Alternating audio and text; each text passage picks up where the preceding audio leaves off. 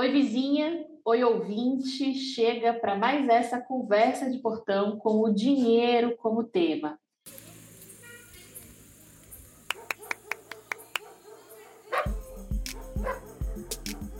Eu sou Maiara Penina e você acabou de chegar ao Conversa de Portão, podcast do Nós Mulheres da Periferia em parceria com o Universo, a plataforma do UOL.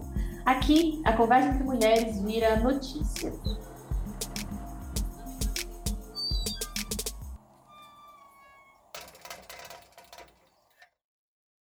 Também queria dizer que esse episódio tem o apoio da Fundação Maria Cecília Souto Vidigal, no contexto da campanha Escolha pelas Mulheres e pelas Crianças. Dá uma olhada lá no nosso site e nas redes sociais do Nós para acompanhar tudo dessa campanha. É, essa campanha é porque a gente está prestes, né? Outubro está chegando, já já a gente escolhe os governadores e deputados estaduais e federais e presidente também. Então, para nós, pensar no bem-estar das mães e das crianças é o principal ponto de partida para que a gente possa sonhar o futuro melhor para todas e todos, né? Porque se nós, as mães, as mulheres e as mães, não estivermos saudáveis hoje, como é que haverá o amanhã, não é mesmo?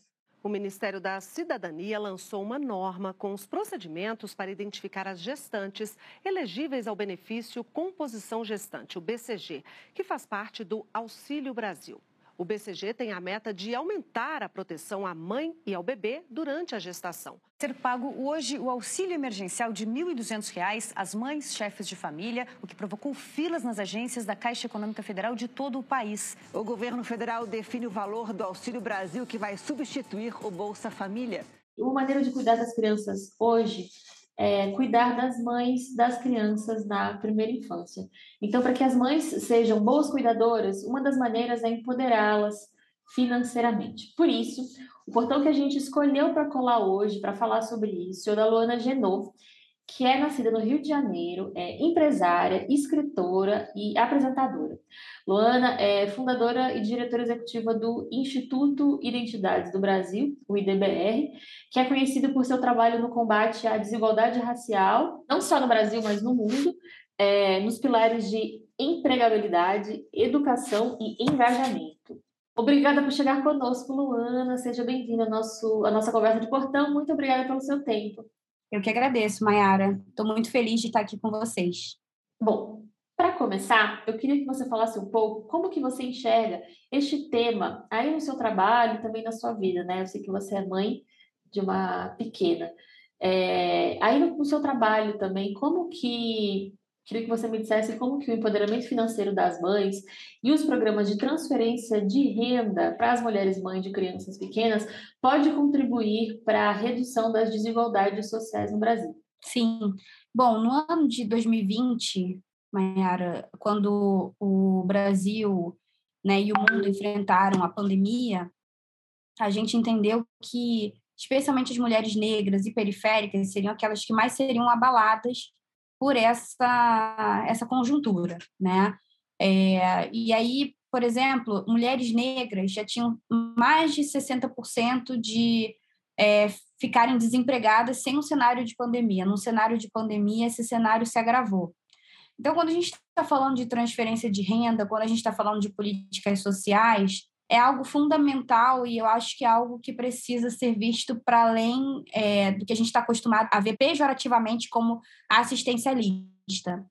Se eu não dou renda para uma base, essa base não vai consumir, essa base não vai é, é, conseguir ter direitos básicos que vão movimentar a economia. E Luana, quando a gente fala sobre isso, é, muita gente é, que está ouvindo pode achar que esses programas é, são favores, né? Muita gente acha que programas sociais, no geral, são um favor, né? O que você acha disso? Tudo isso precisa ser visto não como algo que é um favor para, no caso, uma grande maioria do país, que é mulher e mulher negra, é, e que hoje fazem parte da base da pirâmide por justamente não terem os, os melhores salários, os maiores salários do mercado, e em cenários de, de total instabilidade são as fatias de, de da, da população que mais ficam enfraquecidas, quando a gente pensa num programa de transferência de renda, seja ele universal ou parcial, como a gente tem visto hoje, programas como Bolsa Família, é, enfim, ou qualquer programa de transferência de renda como o que a gente teve durante a pandemia, né? A gente está falando de não só trazer dignidade, obviamente, para uma grande parcela da população, para que essa, essa parcela não fique, obviamente, totalmente vulnerabilizada, mas de um favor para o país.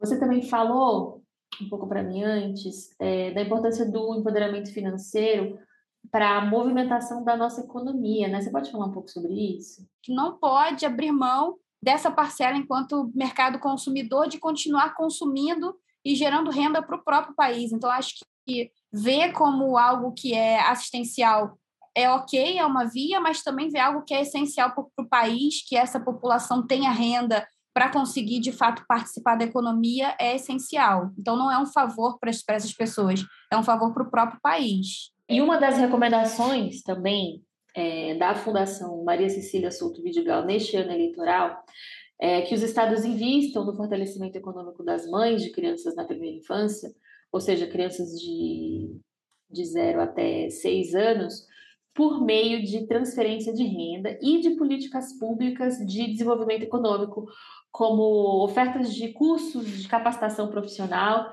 e também é, requalificação para o mercado de trabalho. A gente viu uma experiência muito próxima a isso. O mais próximo que a gente chegou recentemente foi é, o auxílio emergencial na pandemia, né, que trouxe a possibilidade de ter um auxílio para pessoas que acionassem isso via o cadastro único, né? E, e, isso fez com que as pessoas justamente pudessem consumir pudessem ter algum tipo de renda durante um período de, de total estagnação para uma grande parcela da população, uma estagnação econômica, né? enfim, privação de, da possibilidade de trabalhar ou de pelo menos ter a mesma renda que se tem num cenário não pandêmico. Eu acredito que essa é uma política que a gente precisa entender como implementar. E eu digo entender como implementar porque, obviamente, ela não pode ser introduzida sozinha, como nenhuma política pública. Em 2020, quando começou o auxílio emergencial, a gente fez uma reportagem e entrevistou algumas economistas que falaram sobre isso. E uma das coisas que elas disseram é que o valor de R$ 1.200 para mãe solo é o reconhecimento de uma situação é, recorrente nas periferias brasileiras, né?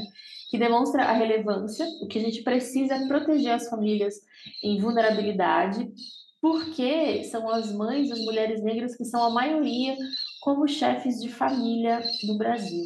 Então, quando a gente está falando sobre o cuidado, ele hoje ele é feminino, né? Então, quando a gente vai pensar hoje numa pessoa que está cuidando de uma criança em casa, essa pessoa, 90% de chances de ser uma mulher, né? Que muitas vezes precisa abrir mão do seu próprio trabalho para exercer uma atividade que na maioria das vezes não é remunerada, que é cuidar do seu filho ou de filhos alheios, né, das, de vizinhos, enfim, às vezes por uma troca de favores, às vezes remuneradamente.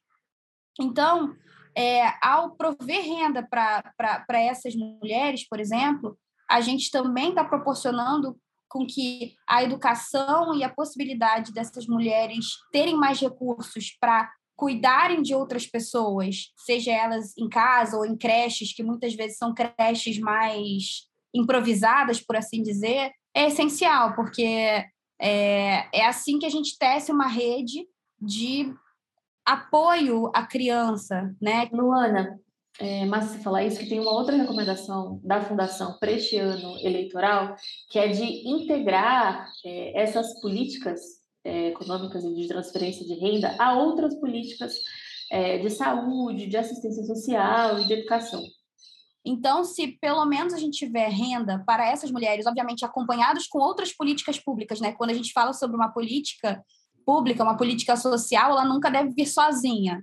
Ela deve vir acompanhada de outros tantos subsídios para conseguirmos, de fato, alavancar essa mulher. Então, a gente precisaria, obviamente, não só da renda única, mas também de mais creches, de mais lugares onde a gente pudesse ter educação integral para as crianças, onde a gente pudesse justamente gerar mais subsídios para que essa mulher que ao ingressar no mercado de trabalho consiga ingressá-lo de uma forma substancial, uma forma sólida, né? sem a preocupação de não ter com quem deixar seu filho ou sua filha. Ou no mundo ainda melhor, mais ideal, a gente também teria uma rede parental mais ativa plenamente, né? Sim, então precisa de um caminho é que seja não só de, de mudança de políticas públicas, mas também uma mudança de cultura, né? O que eu estou dizendo é que acho que a gente precisa pensar isso de forma mais sistêmica, né? A gente precisa entender como implementar, e eu digo entender como implementar porque, obviamente, ela não pode ser introduzida sozinha, como nenhuma política pública. Como eu disse anteriormente, eu acho que muitas vezes a gente demoniza uma política pública por acreditar que sozinha ela vai resolver todos os problemas que a gente tem.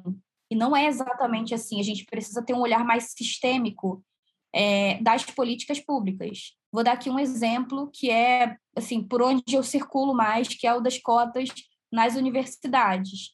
É, existe uma série de questões em relação às cotas, né? desde as fraudes, a questão, por exemplo, é, de uma boa parte dos alunos acabarem não concluindo a faculdade, mas aí quando a gente entende que se a gente puder ter cotas para acesso às universidades e também uma política de permanência dos alunos, a gente consegue é, fazer com que a gente tenha mais sucesso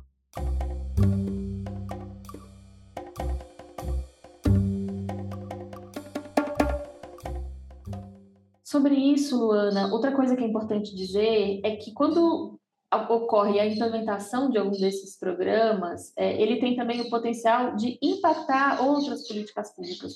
O Auxílio Brasil, o Bolsa Família, assim, quando, ele, quando é implementado com outras condicionantes, tipo realização do pré-natal, frequência escolar das crianças, né? as crianças dessas famílias precisam estar com vacinação em dia, enfim, tem uma, outras condicionantes que também podem funcionar com, como um mecanismo indutor dessas políticas, né? Isso tem um pouco a ver com aquilo que a gente falou no começo, né? Sobre a integralidade dos, dos serviços públicos, né? Para que as crianças se desenvolvam integralmente, as políticas também precisam ser integrais. Sim. É, eu estou lendo exatamente nesse momento né, um livro bem bacana da Stacey Abrams, que é foi uma candidata ao governo da Geórgia, né, uma mulher negra, inclusive, mas dos Estados Unidos, que ela fala Nossa Hora é Agora, né? Muito para falar sobre o nome do livro Nossa Hora é Agora, eu acredito. Boa, fala mais desse livro aí, para aí a gente acha que a gente já pode entrar no tema eleições. E ela fala muito sobre a questão do direito ao voto, né? A história do direito ao voto nos Estados Unidos, é óbvio que são histórias diferentes, mas o voto, ele é a nossa possibilidade de exercer a nossa cidadania, de nos fazermos visíveis, né? A, diante das nossas necessidades como indivíduos e coletivos, né? Por isso votar é tão importante. Aqui no Brasil, o voto ele parte de uma base que é, enfim, obrigatório, né, no sentido de você você ter que votar, você não precisa se registrar para votar como nos Estados Unidos, você precisa justificar caso você não vá. Mas é, muitas pessoas deixam de ir por desacreditar no cenário político e, enfim, no que é possível fazer. Eu acho que o nosso movimento aqui tem sido justamente de encorajar é, pessoas de maneira geral, em especial mulheres, negras e indígenas, a irem às urnas, a se candidatarem. Luana, você acha que quando a gente escolhe as mulheres, a gente tem mais chances de candidaturas que priorizem as crianças na primeira infância? Eu acredito que muito o, o acréscimo é, de mulheres na política, e aí eu digo mulheres no, no, campo mais amplo da política possível, né?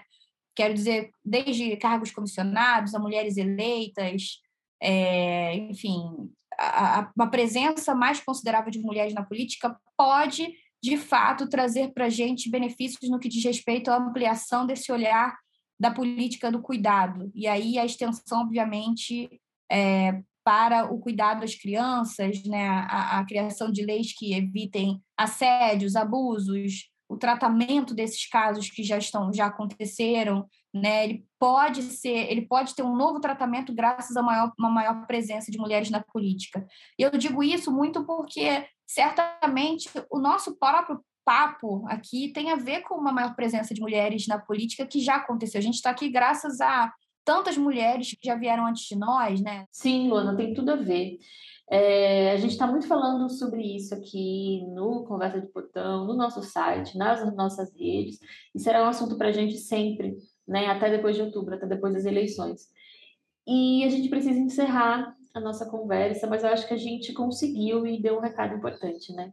Assim, eu talvez eu só acrescentaria que a gente não pode é, cruzar os braços frente à situação que a gente vive, né? Eu acho que a, a tendência, né, muitas vezes, é a gente achar que a gente é muito pequeno frente a uma estrutura, uma estrutura racista, machista, né, muito desigual, né, de extrema discrepância entre aqueles que podem mais e os que podem menos em termos monetários, sociais, etc. Mas eu acredito muito que ao entender o poder que a gente pode ter do voto, ao externar nossa voz, né, é, isso muda tudo. Né? Então, eu, eu queria muito deixar uma mensagem para quem está nos ouvindo, entender o poder que se tem, né? e aqui eu não estou tentando romantizar nada, eu entendo que existem, existe muita desigualdade, mas ao entender que a gente pode fazer a diferença, ao ir às urnas. Ao... É isso. É, vamos juntas, obrigada por nos receber em nosso portão.